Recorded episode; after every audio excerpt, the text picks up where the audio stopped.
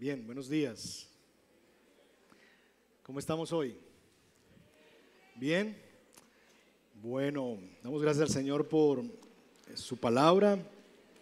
Para aquellos que nos visitan, mi nombre es Jairo Suárez, soy otro de los pastores de, esta congregación y antes de ir a la palabra del Señor, eh, agradecer al Señor por la obra de los hermanos Gedeones y, su esfuerzo porque la palabra de Dios eh, corra. Le comentaba el viernes a uno de ellos que cuando yo conocí al Señor, yo fui el primero en conocer de Cristo en mi casa. Yo conocí al Señor y lo primero que yo tuve, porque aquellos que han nacido de nuevo se despierta un hambre por la escritura, fue leer una Biblia y yo no tenía Biblia y en mi casa no habían Biblias, pues porque nadie era cristiano. Entonces, ni católico. Se suponía que éramos católicos, pero tampoco había esas bibliotas grandes que a veces hay en la casa. No había, lo único que encontramos por ahí fue un Nuevo Testamento de esos. Mi mamá me dijo, esto es lo que hay. Y yo recuerdo estando en décimo eh, en el colegio INEM, que soy egresado del glorioso INEM, INEM Manuel Murillo Toro Ibagué. En décimo grado, los descansos del colegio, todos los demás iban a jugar y yo me quedaba en un salón encerrado leyendo el Nuevo Testamento. Recuerdo que en una semana me lo leí completico y, devoraba ese pedacito del libro que para mí fue lo primer contacto que yo tuve personal con la Biblia. Así que eh, bendito sea el Señor que hoy puedo tener una Biblia más grandecita, ¿verdad? Y varias allí, allí arriba. Pero quizás para muchos es la primera Biblia que una persona tiene en sus manos, es un Nuevo Testamento de los Gedeones. Así que oremos por estos hermanos y gracias a Dios por la vida de Silvio, que es uno de ellos aquí en la congregación. Y si el Señor les llama a ustedes a participar y a servir en esta área, pues bienvenidos. Bien, seguimos en nuestra serie de predicaciones en el Evangelio de Lucas, en el capítulo 2, donde les invito por favor que abran su Biblia. Lucas capítulo 2, por favor. Y si me regalan agua, lo agradezco porque estoy mal de mi garganta hoy, especialmente. Lucas capítulo 2 y vamos a leer versos 8 al 20. Esta es la octava predicación de nuestra serie en el Evangelio de Lucas. Así que cuando lo encuentre, yo le invito a que se ponga en pie y vamos a leer juntos la palabra de Dios. Gracias como una muestra de reverencia ante la palabra. Lucas capítulo 2, versos 8 al 20.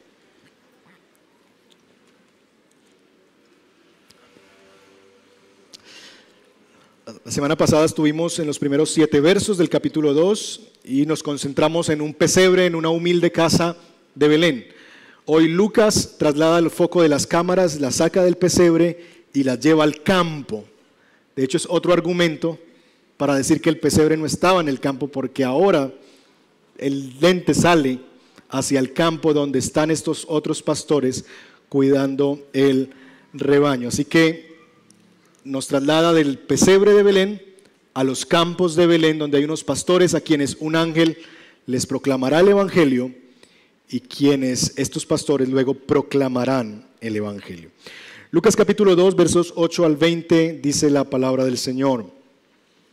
En la misma región habían unos pastores que estaban en el campo, cuidando sus rebaños durante las vigilias de la noche.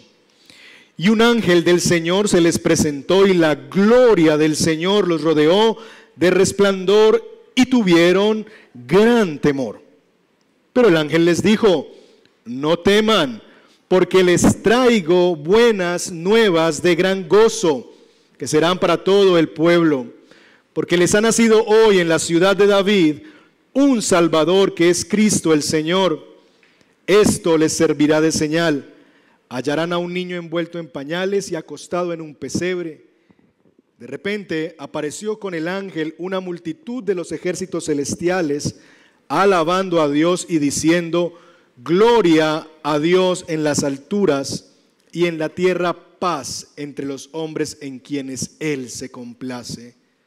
Cuando los ángeles se fueron al cielo, los pastores se decían unos a otros, vayamos pues hasta Belén y veamos esto que ha sucedido, que el Señor nos ha dado a saber.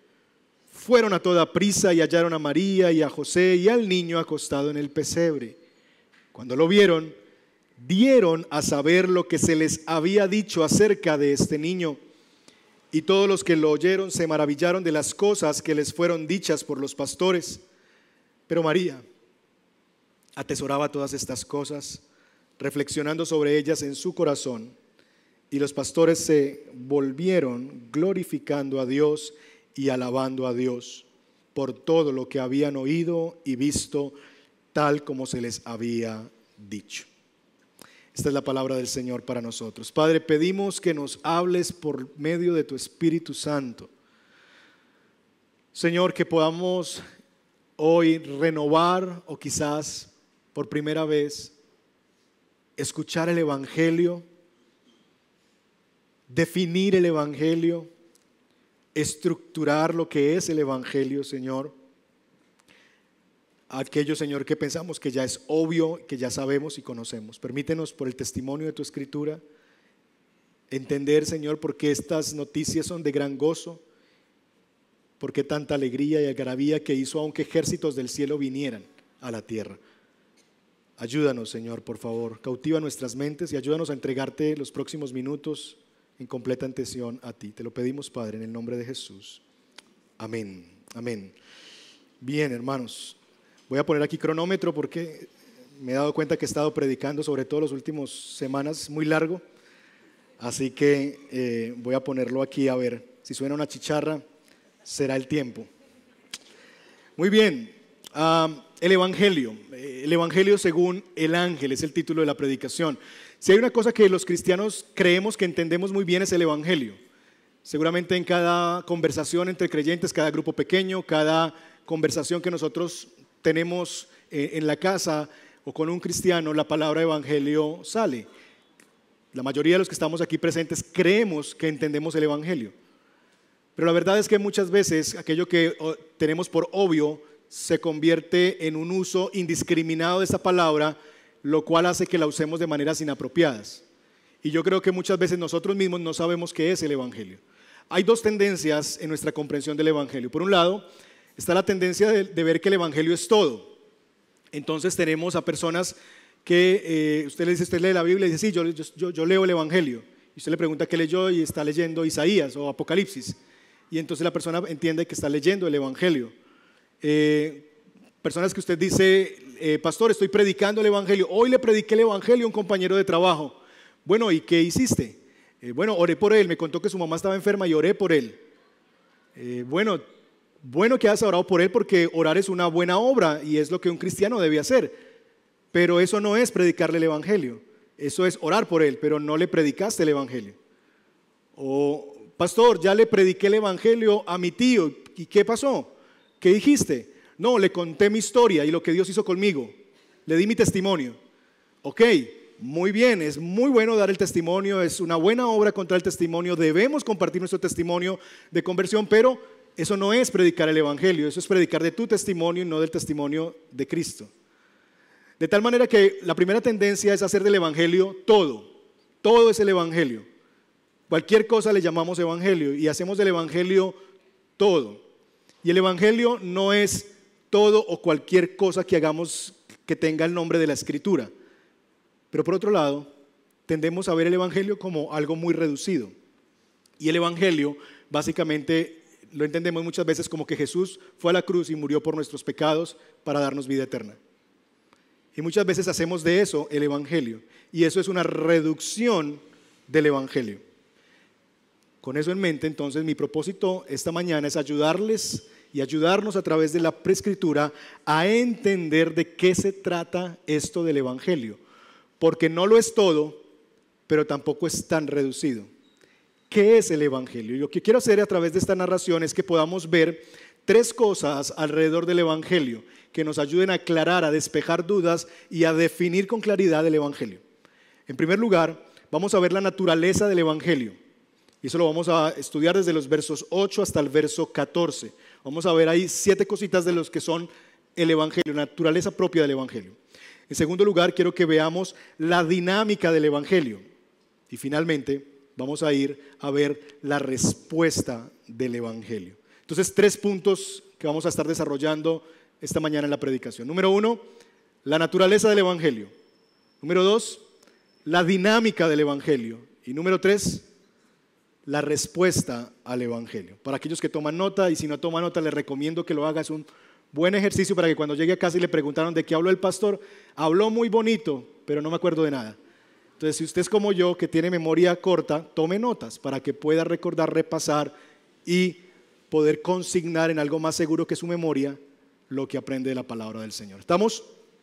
Muy bien, entonces, la naturaleza del Evangelio. Vamos a decir varias cosas de la naturaleza del Evangelio. Lo primero que tenemos en los versos 8 al 9 es el contexto. En la misma región había pastores que estaban en el campo cuidando a sus rebaños durante las vigilias de la noche. Verso 9, y un ángel del Señor se les presentó y la gloria del Señor los rodeó de resplandor y tuvieron gran temor. Lo primero que diremos en cuanto a la naturaleza del Evangelio es que el Evangelio es un mensaje glorioso sobre la verdad de que Dios vuelve a habitar en medio de su pueblo. Dios regresa a su pueblo. El Evangelio es un mensaje glorioso de que Dios ha regresado a su pueblo. Ahora, ¿de dónde viene esa conclusión o esa afirmación?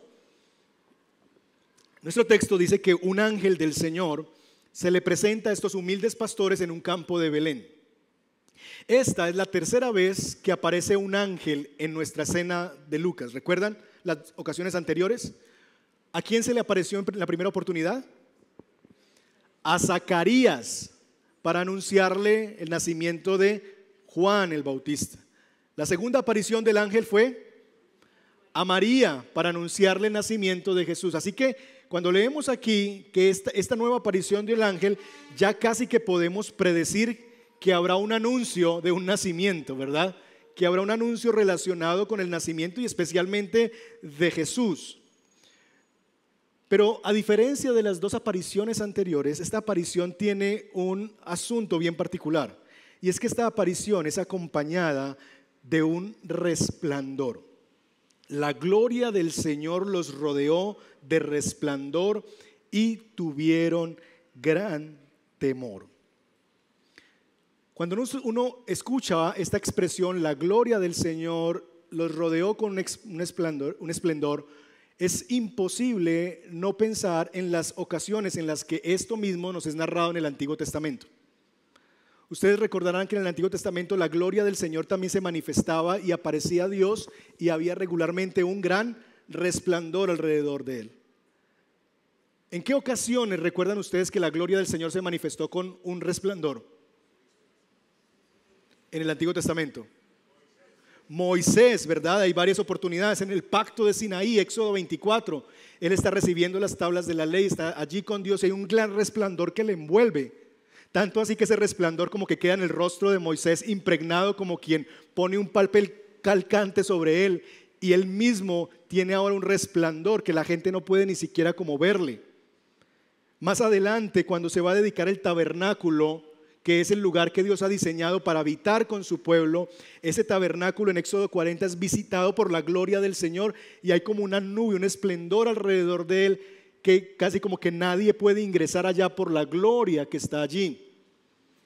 Más adelante también, cuando el tabernáculo pasa a ser un gran templo, en segundo libro de Crónicas capítulo 7, versos 1 al 3, se nos narra también que el templo que se construyó como una manifestación simbólica de que la presencia de Dios iba a estar en medio de ellos, la forma en la que Dios se hace presente es que envía una gloria y el resplandor está sobre ese templo. Segundo libro de Crónicas capítulo 7 versos 1 al 3. Cuando se habla de la restauración futura de Israel en Isaías 40 se nos habla de un esplendor que llena ese lugar y que llenará a Israel en los tiempos finales, cuando se habla en Habacuc capítulo 2, verso 14, que como eh, se entregará el conocimiento de la gloria de Dios por cada rincón de la tierra. Pero es interesante, mis hermanos, que cada vez que nosotros encontramos la gloria de Dios y un resplandor, esto está simbolizando la presencia de Dios. ¿Cómo Dios le comunicaba a su pueblo Israel que estaba en medio de ellos? A través de un tabernáculo, ¿recuerdan?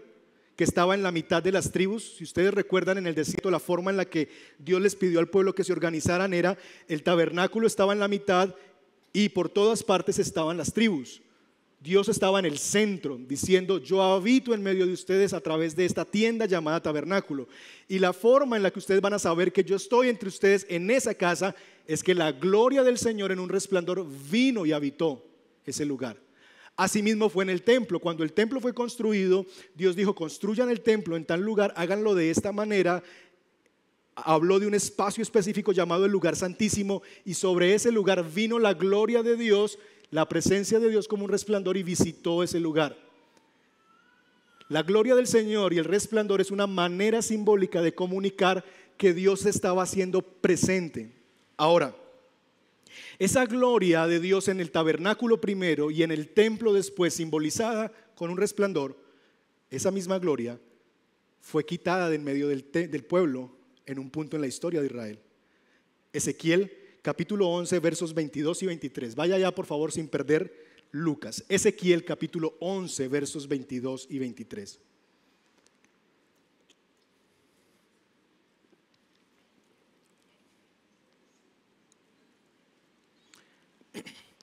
El libro de Ezequiel es un libro lleno de imágenes extraordinarias, sobre todo las cosas que, que eh, Ezequiel ve de, Dios y cómo está Dios derramando su presencia y el pueblo pecando. Hay una visión en el capítulo 8 de las abominaciones que comete el pueblo, en el verso 10 de la gloria de Dios. Y a partir de allí empiezan a describirse cómo la presencia de Dios, de una manera simbólica y gráfica, empieza como a irse del templo. Mira el verso 22 y 23 del capítulo 11. Dice que los querubines alzaron sus alas con las ruedas a su lado y la gloria del Dios de Israel estaba por encima sobre ellos. La gloria del Señor se elevó de en medio de la ciudad y se detuvo sobre el monte que está al oriente de la ciudad. Entonces, aquí está esa figura. Está la gloria de Dios, ¿verdad? Verso 22, se elevó de en medio de la ciudad y se detuvo en el monte que está al oriente de la ciudad. Es una descripción gráfica de cómo la presencia de Dios se va en un carrito. Es básicamente lo que se nos está, describiendo Ezequiel. La gloria de Dios habitaba en el templo y él ve unos querubines y unas, ruedas y estas cosas y como que primero se va del lugar santísimo y se, se posa sobre el lugar santo, ¿verdad? Luego se va de allí y se posa en el templo, en las afueras del templo. Luego se posa a las afueras de la ciudad, simbolizando que Dios ha dejado a su pueblo. La presencia de Dios, la gloria de Dios, ese resplandor se ha ido. Es como si esa luz que simbolizaba la presencia de Dios se fuera apagando. Pero no fue que se fuera apagando, es que se fue distanciando, se fue yendo a tal punto que ya esa luz, ese resplandor, no era visible para el pueblo. Era una manera en la que Ezequiel estaba describiendo el juicio de Dios sobre Israel. La gloria de Dios se ha ido, la presencia de Dios se ha ido. Esto sucedió en los tiempos de Israel, en medio de la realidad del exilio y en medio del juicio de Dios. Ahora la gloria de Dios no volvería a aparecer en el mundo, sino hasta aquella noche cuando el que es el resplandor de la gloria de Dios nacía en ese pesebre en Belén. Hermanos, lo que Lucas nos está comunicando es que el Evangelio es la buena noticia de un Dios que se había ido de la nación, cuya gloria y cuya presencia se había ido por siglos. Dios ya no estaba en medio del pueblo, ya no estaba en medio del templo. Es más, el templo fue destruido. ¿Recuerdan?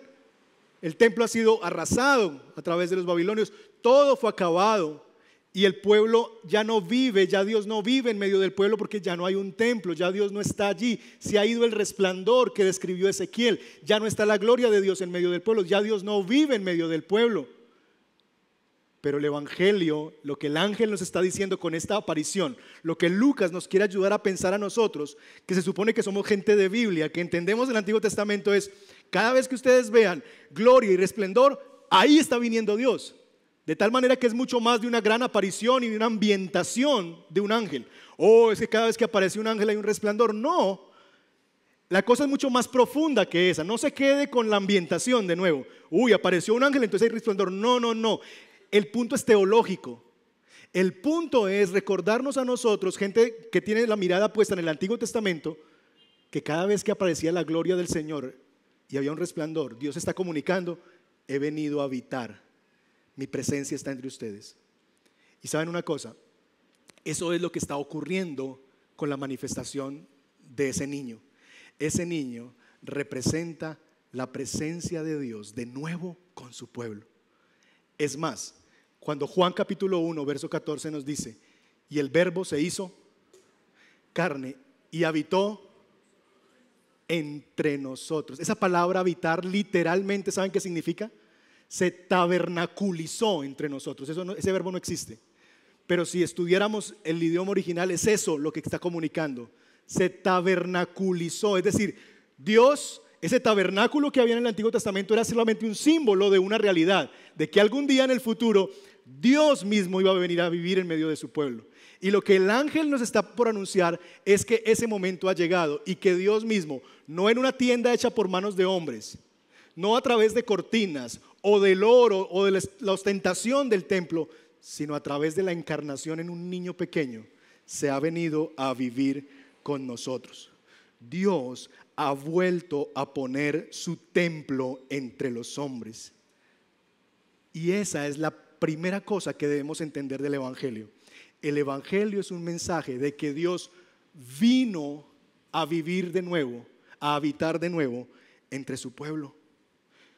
Esa gloria produce, por supuesto, un temor, un temor que se manifiesta allí, pero el temor debe disiparse, porque el ángel dice, no teman, porque yo, lo que yo les traigo es un mensaje de salvación. De tal forma, mis hermanos, que lo primero que podemos entender del Evangelio es que el Evangelio es ante todo un movimiento de Dios viniendo a los hombres. El Evangelio no es las formas en las que nosotros nos volvemos a Dios. Eso es religión. La distinción entre la religión y el Evangelio es esta. La religión que viene del latín religare, son las maneras en las que los seres humanos buscamos ligarnos nuevamente con la divinidad. Cualquier religión, llámese budismo, hinduismo, nueva era, que es en sí misma una religión, Islam, son las maneras en las que los hombres entienden que ellos mismos tienen que hacer, obedecer, cumplir, hacer ciertos ritos, ciertas oraciones, ciertos sonidos, para conectar con la divinidad o con lo que ellos llaman la espiritualidad.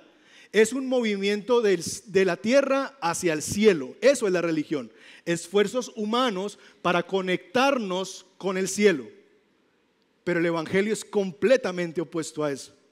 El Evangelio es la única manera, si quieres llamarle a eso religión, que nos propone no que obtenemos algo de Dios al hacer cosas para Él, sino que es un movimiento del cielo a la tierra. Es Dios viniendo a los hombres, no el hombre yendo a Dios en primer lugar. Y eso es vital, hermanos, en nuestra comprensión del Evangelio. Porque muchos de nosotros hemos entendido el Evangelio como algo que hacemos, algo que tenemos que hacer, una manera en la que tenemos que vivir. No, esa es una respuesta al Evangelio, pero no es el Evangelio. El Evangelio ante todo es Dios regresando a su pueblo, tabernaculizándose en medio de su pueblo. Segundo, el Evangelio es también una buena noticia. El ángel le dice a ellos, no teman. Ahora, si usted ve un ángel y un resplandor de la gloria de Dios, pues creo que todos temeríamos. El ángel le dice, no tema. Y le da la razón, no teman. ¿Por qué? Porque les traigo buenas nuevas de gran gozo. Les traigo buenas nuevas. En español necesitamos cuatro palabras para eso. Les traigo buenas nuevas. En el idioma original necesitamos una. Evangelizomai. Esa es la palabra solamente en el idioma original. Evangelizomai. Solo que nosotros no tenemos un verbo para expresar eso. Nosotros necesitamos cuatro palabras. Les traigo buenas nuevas. Este término, evangelizomai, no es un término nuevo para, para el auditorio de Lucas. Es un término que ya los judíos que vivían en medio de la cultura romana, en el helenismo, estaban acostumbrados a oír. Porque este evangelizomai era el término que se usaba cuando los emperadores tenían anuncios importantes para hacerle al pueblo. Cuando un emperador quería anunciarle una buena noticia un gran anuncio a la nación, enviaba unos heraldos que normalmente eran soldados de la guardia o gente que trabajaba para el imperio romano y los llevaban y entraban por las puertas de la ciudad gritando, evangelizo mai, evangelizo mai, les traigo buenas nuevas, les traigo buenas nuevas. Ahora, el pueblo ya había perdido el encanto de esas buenas nuevas, porque las buenas nuevas se trataban de una de dos cosas. Número uno, o de que le ha nacido un hijo al emperador, lo cual para un pueblo conquistado no es para nada una buena noticia. Es decir, eh, el, el opresor, el nuevo opresor acaba de nacer. ¿Qué de bueno tiene eso? Pero en segundo lugar se usaba para hablar del ascenso del nuevo emperador. Entonces, evangelizomai también se usaba para decir, hay un nuevo rey que va a llegar al trono, ya sea porque el otro murió, lo asesinaron o por lo que fuera, ha llegado un nuevo emperador. Evangelizomai, hay buenas noticias, hay un nuevo César, un nuevo emperador en Roma. Esa era la manera en la que se usaba normalmente este término. Ahora Lucas, que es un historiador, recuerden, va a usar este término más que cualquier otro autor del Nuevo Testamento. En más de 20 oportunidades él va a usar esta expresión evangelizomai, les traigo buenas nuevas. Pero Lucas lo va a redefinir le va a dar un nuevo significado al uso de esta palabra. Porque Lucas nos va a comunicar, como lo, empieza a hacer, número uno, que no es un heraldo que viene gritando por las puertas de la ciudad que ha nacido un nuevo hijo del emperador, sino que ahora es un ángel que está viniendo a anunciarlo. Es decir, esto es mayor, esto es más grande. Dios no mandó un soldado, mandó un ángel. Y número dos, porque lo que se está proclamando no es el nacimiento de un heredero al trono, sino que ha nacido un Salvador que es Cristo el Señor. Y eso, mis hermanos, esta naturaleza del Evangelio como una noticia es fundamental nuevamente para nuestra comprensión. ¿Por qué? Porque el Evangelio es precisamente eso, noticias, noticias. Es decir, es un anuncio, es un relato de un hecho. Pero para muchos de nosotros el Evangelio es como una idea para ser discutida. Entonces hablamos del Evangelio y como que entendemos que eh, necesitamos hablar sobre eso, como que es una idea para ser discutida. No, el Evangelio no es una idea para ser discutida. Imagínense que yo voy allí eh, y leemos en la prensa que en la vereda, no sé qué, Dios no lo quiera, hubo un derrumbe y sepultó cuatro casas. Y usted está leyendo eso o está escuchando eso en las noticias. Eso no es una idea para ser discutida. Usted no escucha eso y dice, no, yo creo que fueron cinco. Yo creo que ese derrumbe no pasó, eso es puro cuento. No, es, le están contando, no una idea, le están contando un hecho, algo que pasó y que no está para ser discutido. Es una noticia, ahí no hay un elemento de opinión, se está narrando algo que pasó. Hay un hecho y yo estoy contando el hecho. No estoy dando juicios de valor, no estoy diciendo si es bueno, si es malo, no estoy diciendo nada, estoy diciendo lo que pasó. El Evangelio no es una idea para ser discutida. El Evangelio no es una propuesta para ser evaluada.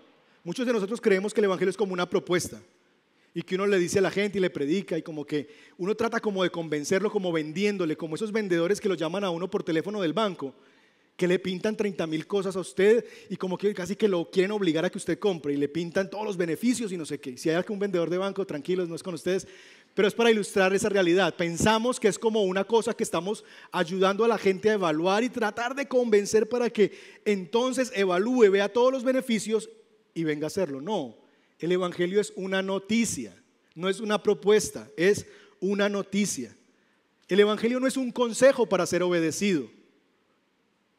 No es algo que yo te digo para que tú obedezcas. No, el Evangelio es una noticia. Es lo que es una noticia. La noticia no requiere una discusión, una evaluación. La noticia es lo que es. Es un hecho relatado. Pero es una noticia que es buena. Porque hay noticias buenas y noticias malas. ¿Sí o no? Esta noticia es una noticia buena. ¿Cuál es la buena noticia? De que el Dios que había alejado su presencia de entre nosotros, de entre su pueblo, que se había ido, como describe Ezequiel, del medio del pueblo, ese Dios ha venido nuevamente, esa gloria, ese ángel envuelto en un resplandor, es un símbolo para comunicar el retorno del rey. el regreso del rey, el regreso de Dios a la tierra. Dios se ha tabernaculizado entre los hombres. Él ha vuelto y eso es una buena noticia, que el Dios que se había ido ha, ha venido nuevamente, ha regresado. Ahora, no ha regresado con juicio, sino ha regresado con misericordia y rescate. Y por eso son buenas noticias, porque ahora Dios mismo ha venido a rescatar a través de este que se llama Salvador, Cristo el Señor. El Evangelio entonces son buenas noticias. En tercer lugar, dentro de ese punto de la naturaleza del Evangelio, el Evangelio es un mensaje que produce gozo a todo el pueblo. El verso 10 describe esto, no tema porque les traigo buenas nuevas de gran gozo. Este mensaje encarna las esperanzas que por siglo Israel ha estado esperando. Dios, el Salvador, ha enviado a su Hijo encarnado. Y ese es un gozo de que Dios ha cumplido las promesas, cientos de años para Israel, esperando ese día, en medio de decepciones como aprendimos en las primeras predicaciones de esta serie, decepción tras decepción. Uno que venía parecía que él fuera, pero no. El otro venía y tampoco, ningún rey, nadie pudo liberarlos. Ahora ha llegado el tiempo y por eso el énfasis en el hoy. Hoy ha nacido en la ciudad de David. Hay gran gozo ante esta noticia. El apóstol Pedro describe este gozo en, su primera carta, en el capítulo 1, verso 8, como un gozo inefable y lleno de gloria. Cuando tú escuchas el Evangelio, cuando tú piensas el Evangelio, esta es la respuesta que produce gozo, porque eso es lo que está supuesto a dar, a traer gran gozo, inefable, lleno de gloria, porque habla de algo que no me puede ser quitado. En cuarto lugar, este Evangelio es un mensaje sobre una persona. Verso 11 y 12. Pero ¿por qué debemos alegrarnos? ¿Por qué no debemos temer? ¿Por qué debemos sentir gran gozo? Verso 11. Porque les ha nacido hoy en la ciudad de David un Salvador que es Cristo el Señor. Esto les servirá de señal. Hallarán a un niño envuelto en pañales y acostado en un pesebre. La buena noticia es que ha venido una persona. La buena noticia es que ha nacido el Hijo de Dios. Hoy, como un énfasis de se están cumpliendo las promesas, en la ciudad de David, como una referencia como dicen las escrituras, les ha nacido un Salvador que es Cristo el Señor. Ahora, esto es una redundancia de términos. Salvador, Cristo el Señor. Tres títulos gigantescos, imperiales, puestos en un solo versículo para describir a un niño con pañales en un pesebre. Salvador, Cristo, Señor. ¿Por qué usa Lucas estas palabras? En primer lugar, cuando se dice que Él es el Salvador, Lucas está colocando nuestra mente en la profecía de Zacarías. Miren conmigo en el capítulo 1, verso 69, en la profecía de Zacarías, ahí en el capítulo 1, Zacarías cuando habló, bendito sea el Señor Dios de Israel porque nos ha visitado y nos ha traído redención para su pueblo, verso 69, y nos ha levantado un cuerno de salvación, citando al profeta Samuel, nos ha levantado un cuerno de salvación, de tal manera que a través de, este, de esta expresión el Salvador, Lucas está diciéndonos, ese que profetizó Zacarías, que es el cuerno de salvación, es este niño que está en ese pesebre con pañales. Él es el Salvador. Ahora, se nos dice que es Cristo el Señor. El capítulo 1, versos 46 y 47, María ha hecho esta oración cuando escucha y visita a Elizabeth.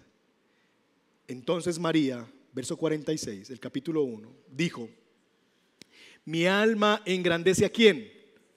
Al Señor, número uno. Verso 47, y mi espíritu se regocija en Dios mi Salvador. Ahora, cuando María está haciendo esta confesión de adoración, María está pensando en el Señor que está en el cielo, en Yahvé, en Jehová, en el que es infinitamente otro, en el que se llama yo soy el que soy. Ella está pensando en Él. Pero ahora Lucas nos está diciendo que esas palabras que María dijo de ese Dios que está en lo alto, en lo alto, en lo sublime, son las mismas palabras que se nos describen para hablar de ese niñito que está en un pesebre. Ese niñito es el mismo al que María llamó Señor. Ese niñito es el mismo al que María llamó el Salvador. Ese niñito es el cuerno de salvación. ¿Ven lo que significa esto? Lucas nos está señalando, ese niño es Dios. Sí, ahí como lo ven. Chiquitico, chillando, envuelto en pañales, una cosita así de chiquitica. Ese niño es Dios. Ya, no va a ser Dios. Ese bebecito que ustedes van a ver allá, envuelto en pañales, en un pesebre, es el mismo Dios. Eso es extraordinario. Pero ese es el Evangelio. El Evangelio es Jesús. El Evangelio es una persona que condensa en sí mismo todo el bien de Dios. Es interesante también cómo se contrasta estos títulos con la forma en la que Lucas abre el capítulo 2 hablando del César. Un edicto de César emperador, César Augusto. Ahora está hablando de que ha nacido el verdadero rey, el Señor, el Salvador, el Mesías. De tal manera, mis hermanos, que el Evangelio es sobre Jesús. El Evangelio es la buena noticia de la presencia de Dios en, la persona de Jesús, de la vida de Jesús, de la obra de una persona, Jesús. Todo el Evangelio es acerca de Dios, no es acerca de nosotros. El Evangelio no es acerca de lo que nosotros hacemos. El Evangelio no es acerca de la forma en la que nosotros vivimos. El Evangelio es acerca de la persona que vino a salvarnos. El Evangelio no es acerca de nosotros. El Evangelio es acerca de una persona que es Jesús. El Evangelio es acerca de Dios mismo. Y esa persona que vino a salvarnos. Ahora piense por un momento, ¿a salvarnos de qué?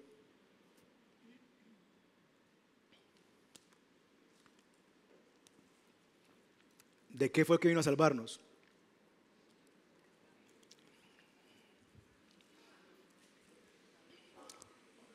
Vino a salvarnos, ¿sabe de qué? De Dios.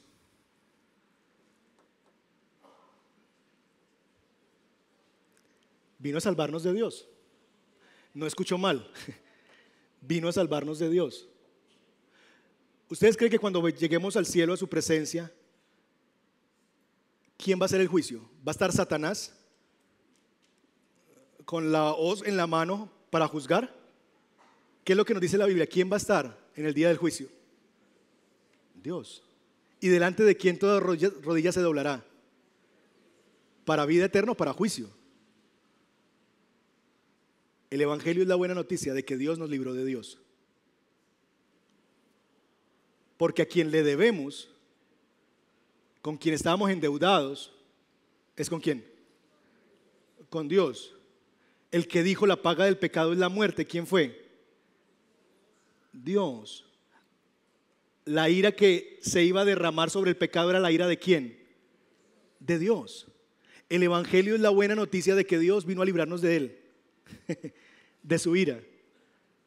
Y lo hizo enviándonos a su Hijo, porque en su Hijo Dios más adelante va a derramar toda la ira de Dios. Cuando Jesús está sufriendo en la cruz, no está sufriendo en la cruz en las manos de Satanás, está sufriendo en la cruz en las manos de su Padre que lo ha abandonado. Por eso él clama, Padre, ¿por qué me has abandonado? Lo que Jesús sufrió en la cruz es el abandono del Padre y Él recibe toda la justa ira de Dios por nuestros pecados en la cruz. Por eso es que el Evangelio es glorioso. Porque lo que para nosotros es gratuito, para Dios tuvo un costo enorme. Y es llevar a su propio Hijo a la cruz del Calvario para hacer el pago efectivo por nuestros pecados. Las buenas noticias no resultarán ser buenas para nadie que no tenga a Dios como su bien más importante. Luego se nos dice que los ejércitos celestiales irrumpen en la escena humana. En el verso 13 dice que de repente apareció con el ángel una multitud de ejércitos Pregunta, ¿para qué normalmente se usan los ejércitos? Para la guerra, para la defensa o para el ataque, ¿verdad? Para una guerra. Pero en esta ocasión esos ejércitos vienen a cantar. Interesante, ¿no? No se nos dice que vinieron ángeles y arcángeles, serafines, vinieron ejércitos. Ejércitos a montar un coro. Interesante. ¿Por qué cantan estos ejércitos? Y eso nos lleva a la quinta cosa de la naturaleza de, nuestra, de nuestro evangelio. Es un mensaje que trae gloria a Dios. Verso 13 y 14 nos habla de eso. Gloria a Dios en las alturas, es las primeras palabras que expresan este ejército.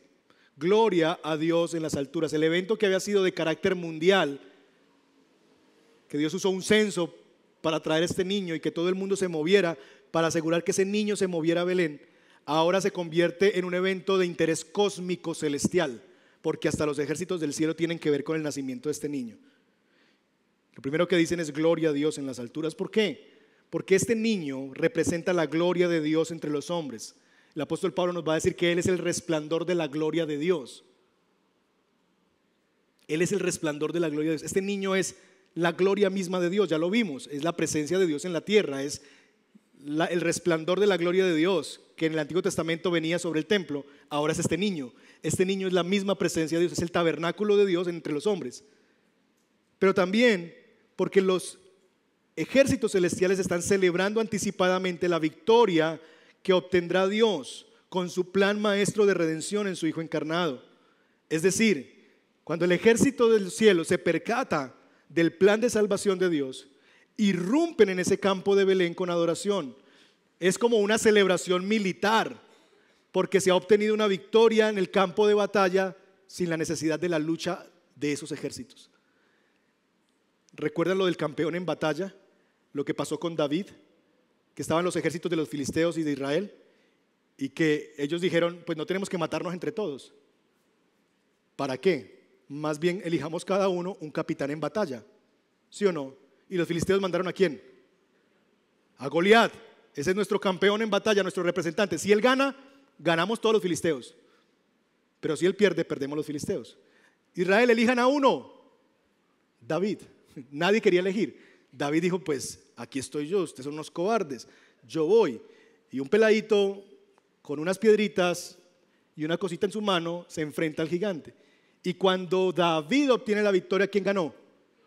Todo Israel. ¿Y qué hizo Israel? Celebraron, cantaron, metieron a David, ¿verdad? Y mejor dicho, lo querían sacar en hombros. Bueno, esto es lo que está pasando con los ejércitos celestiales. Los ejércitos celestiales están diciendo, Dios mandó al campeón en batalla, no se llama David, se llama Cristo Jesús y van a ser en ese pesebre. Y ese niño va a obtener la victoria por todos nosotros. Así que ellos están celebrando esa victoria que se dará más adelante en la cruz del Calvario.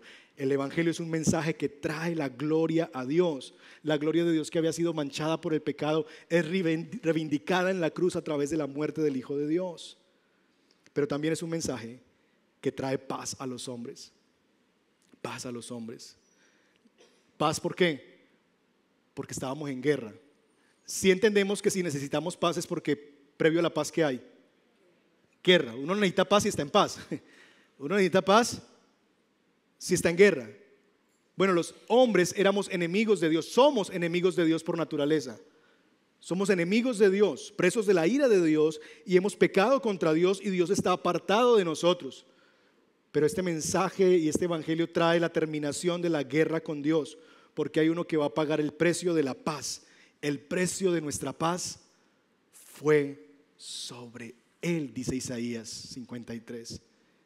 Así que este va a inaugurar la paz con Dios que es posible. ¿Para quiénes? Paz a los hombres en quienes Él se complace. A diferencia de la Pax Romana, que se disfrutaba solamente si uno hacía lo que el emperador quería. ¿Recuerdan la Pax Romana que se inauguró con César Augusto? Esa paz solamente se vivía si usted hacía lo que el emperador le decía. Pero una vez usted iba en contra del emperador, pues se sostenía la paz matándote. Pero a diferencia de esa pax romana, que se gana al complacer las demandas del emperador, esta paz no se gana.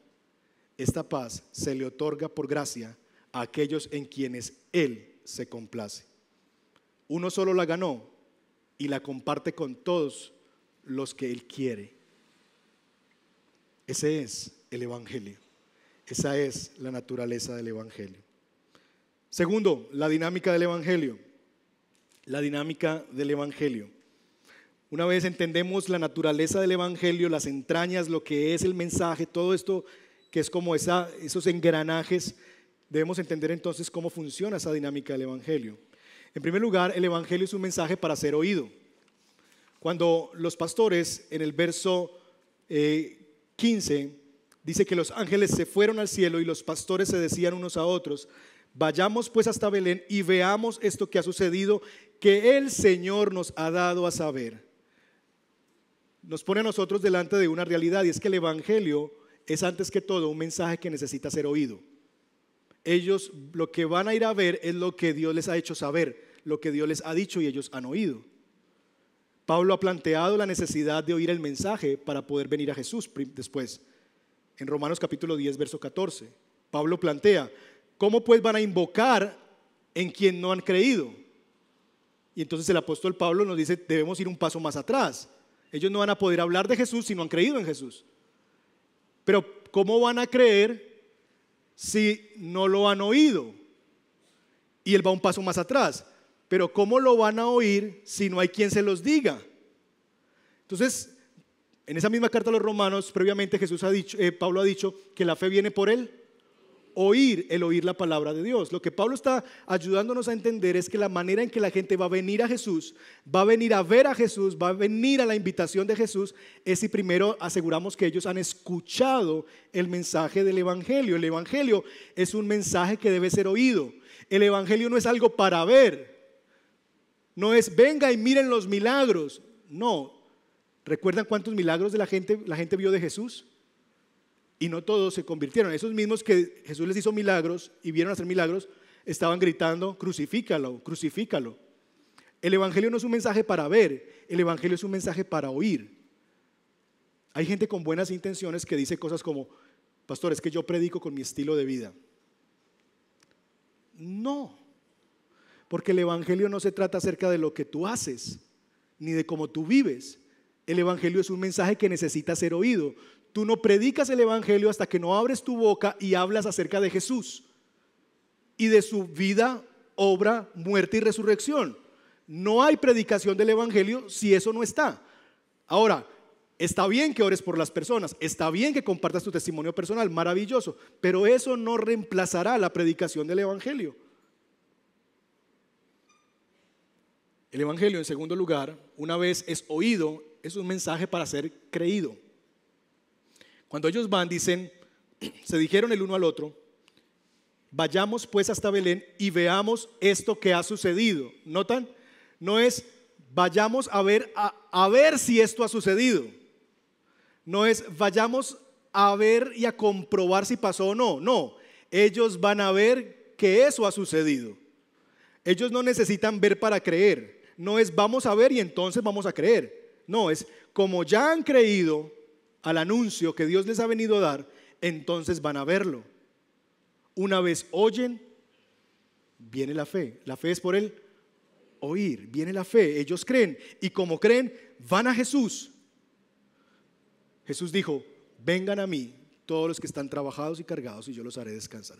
Claro que la gente tiene que tomar una decisión de ir a Jesús, claro que sí, pero Nadie va a poder ir a Él si primero no ha oído de Él y no ha creído en Él. Solo los que han oído y creído vendrán a Él para hallar descanso a sus almas. Es interesante que en ninguna parte de nuestro relato se les manda a los pastores a ir. Ellos simplemente van. Nadie les mandó, Dios no les dijo. Dios asume que ellos van a ir a ver. Y eso es interesante, ¿saben por qué? Porque el Evangelio no es una demanda de Dios para venir, para que yo haga, pero se asume que yo lo haré.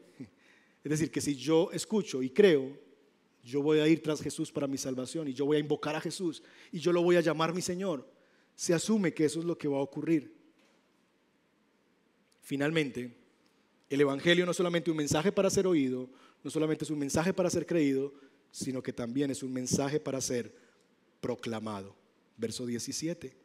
Cuando lo vieron, dieron a saber lo que se les había dicho acerca de este niño. Ahora, imagínese que usted tuvo un encuentro con un ángel, y usted es uno de esos pastorcitos, y usted vio un ángel y vio el resplandor de la gloria de Dios.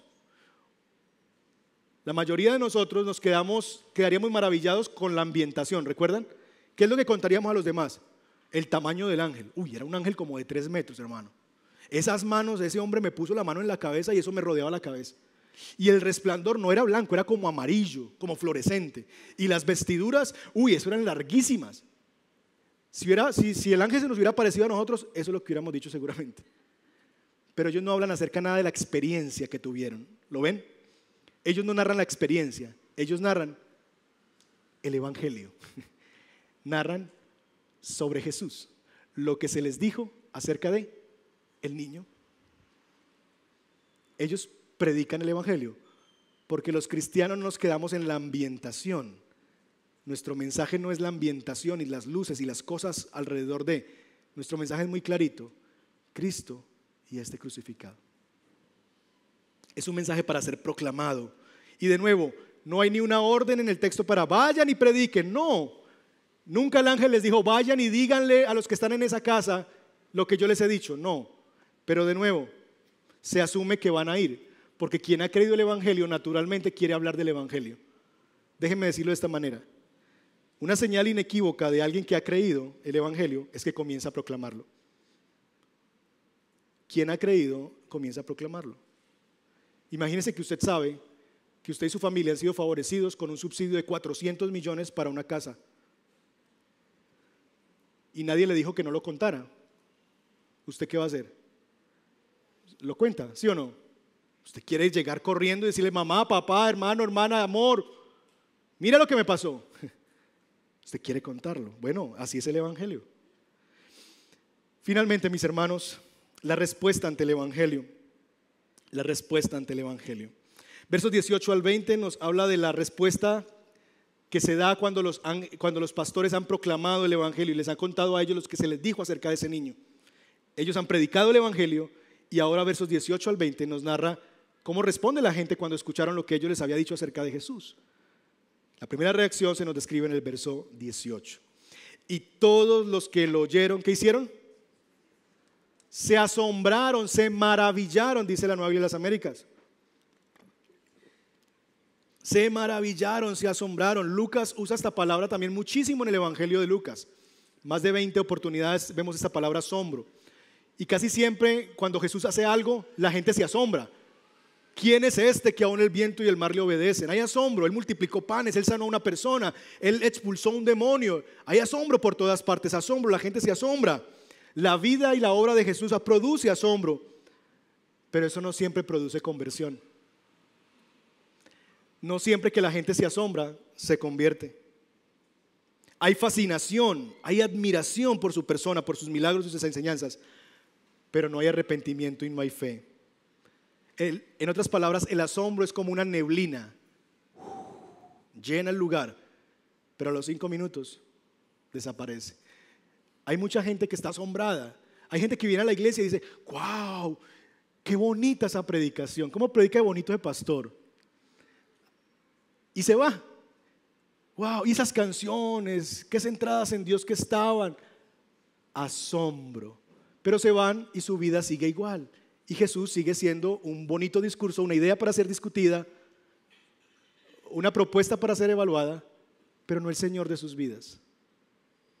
Y saben, esto no se trata de ser bonito, no se trata de decir cosas bonitas aquí arriba, se trata de un mensaje que cambia tu vida eternamente. O estás con Jesús o estás en contra de Él, no hay un camino intermedio. Tú no está, nadie está en la mitad. O tú eres amigo de Dios, hijo de Dios, o tú eres enemigo de Dios. No hay un camino intermedio. Pero mucha gente vive en el asombro, en el asombro. Y las multitudes vivían en ese asombro. Sonó la chicharra. Segunda respuesta, reflexión. Verso 19. Pero María atesoraba todas estas cosas, reflexionando sobre ellas en su corazón. Vemos la reacción de María ante la predicación del Evangelio. Ahora, María no, no es la primera vez que va a hacer esto. Denle la vuelta a la página de su Biblia y el capítulo 2, verso 51, María dice estas palabras. Descendió con sus padres y vino a Nazaret y continuó sujeto a ellos. Este es el momento en que Jesús se pierde por allá y Jesús le dice, hey, pero ¿por qué se asombran si yo estaba en la casa de mi padre? O sea, ¿cuál es el rollo? Yo estaba donde debo estar. Y esa es la respuesta que le da el niñito. Y dice aquí, y su madre atesoraba todas estas cosas en su corazón. Wow. María va a optar dos veces, aunque ella ha creído, porque hágase con la sierva del Señor como tú has dicho. María ha creído, pero hay muchas cosas que todavía María no entiende. María ha escuchado el Evangelio en audiencia privada, María ha escuchado ahora el Evangelio por boca de los pastores, pero ella todavía no entiende todo. No, no tiene asombro como una neblina que desaparece, pero ella medita, ella reflexiona, ella guarda todas estas cosas que todavía no le son tan claras ni tan comprensibles, las guarda en su corazón. Ella como que todavía no entiende muy bien qué se trata todo esto. Es que imagínense lo que le pasó. Ella dio a luz a Dios, al Hijo de Dios, a aquel que se dice que es el Señor, el Salvador, el Cristo. Y ella todavía no puede entender que ese niño al que ella mamanta es Dios. Y ella entonces cree, pero todavía como que necesita más tiempo para procesar. Y ella atesora, guarda en su corazón estas cosas. Un autor de apellido Brown dice que María representa bien a la buena tierra de la parábola del sembrador porque ella oye la palabra con corazón noble, ella la retiene y como persevera en retenerla, al final produce una buena cosecha. Esa es la respuesta de algunas personas cuando escuchan la predicación del Evangelio. Creen, pero necesitan tiempo para asimilarlo. Es de esas personas que creen, ya se han convertido porque la conversión es un proceso inmediato, pero todavía están como que, uy, uy, uy, espérame, espérame, porque es que esto es demasiado para mí. Yo todavía no, no capto muy bien todas las cosas, no, logro poner las piezas todavía. Pero sí, yo creo que Jesús es el Hijo de Dios. Sí, yo creo que yo nací de nuevo, que yo soy una nueva persona y que, Él es mi Señor y Él es mi Dios. Pero, pero, sabes, hay unas cosas que yo todavía no logro entender. El sufrimiento del mundo, el mal, no sé, tantas cosas. ¿Por qué, ¿Por qué me suceden estas cosas en mi vida, en mi familia? Yo todavía no entiendo muy bien. Pero guardo estas cosas en el corazón. Necesito un proceso para asimilarlas. Esa es María y seguramente algunos de ustedes se identifican con María, que ya, pero todavía como que están ahí tratando de asimilar algunas cosas. Y finalmente la última respuesta es la de los pastores, verso 20. Y los pastores se volvieron glorificando y alabando a Dios por todo lo que habían oído primero y luego visto, tal como se les había dicho. Los pastores responden a lo que han oído y como han creído, entonces han venido y cuando contemplan al niño en el pesebre no tienen asombro, tampoco necesitan mucha reflexión, ellos se van adorando a Dios. Ellos saben lo que han visto y lo que han oído y han creído y glorifican a Dios por lo que les permitió oír y ver. Y se van proclamando en medio de, de ese camino la gloria de Dios. ¿Saben por qué? Porque la conversión lleva irremediablemente a la adoración. Cuando creemos, inevitablemente adoramos. Conclusión. ¿Qué es el Evangelio? El Evangelio es la buena noticia que Dios ha venido en la persona de Jesús para salvar a su pueblo para su gloria y el gozo de los hombres. Que este Evangelio ha de ser oído, creído y proclamado, produciendo asombro indiferente, reflexión sincera o adoración gozosa entre quienes lo creen. Quiero terminar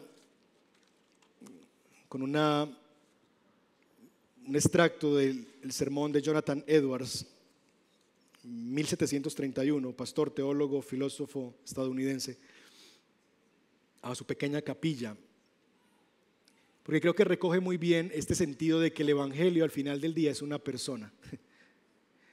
¿Qué es lo más grande que Dios nos ha dado?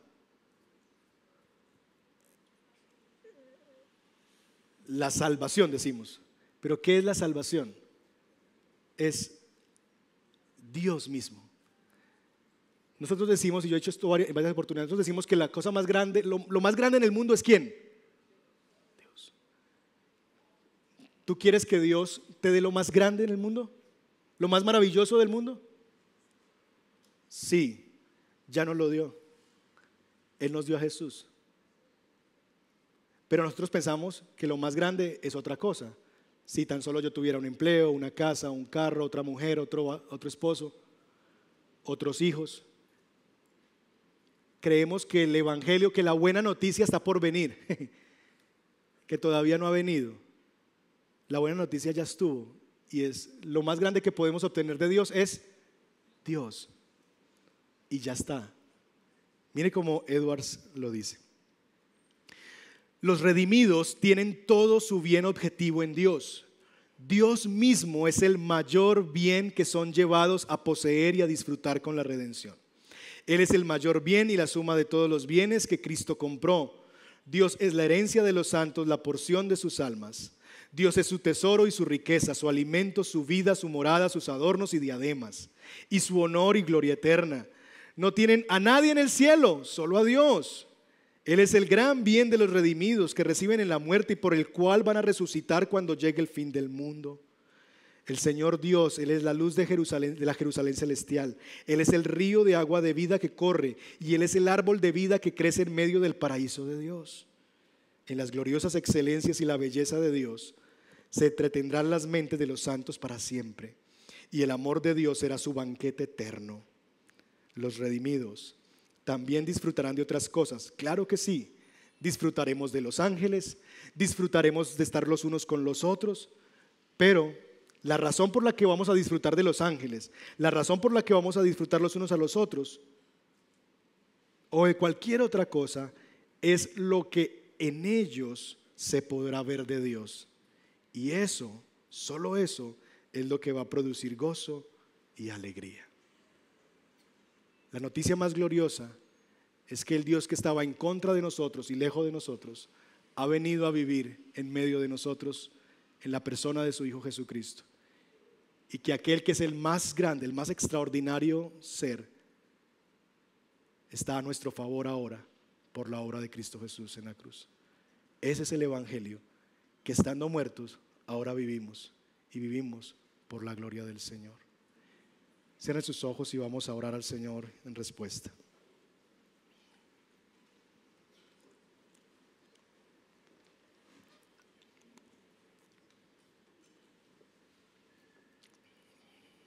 Tómate un minuto ahí para meditar.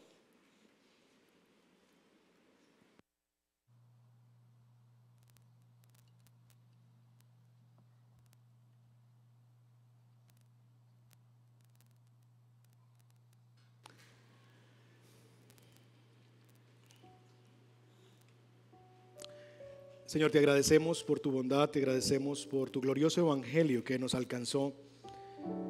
Gracias por recordarnos que el Evangelio no es algo que nosotros hacemos, que el Evangelio no es las maneras en las que vamos a ti, que el Evangelio es como tú viniste a nosotros, como el ángel y el resplandor simbolizaban que nuevamente la presencia de Dios iba a estar, ya no en un tabernáculo, ya no en un templo, sino en una persona, aquel que es el resplandor de la gloria de Dios aquel que se tabernaculizó entre nosotros y aquel de quien vimos su gloria, la gloria del unigénito Hijo de Dios, lleno de gracia y de verdad.